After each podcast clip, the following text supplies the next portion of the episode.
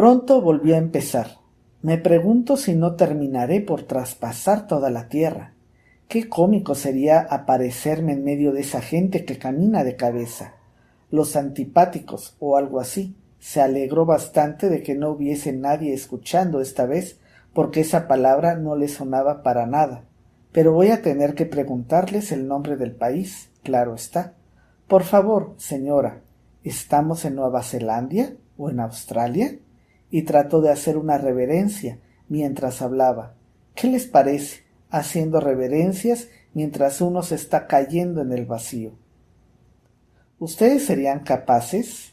¿Y qué nena ignorante les voy a parecer cuando haga esa pregunta? No me parece que preguntar no es lo más adecuado. Es una de esas, lo veo escrito en algún sitio.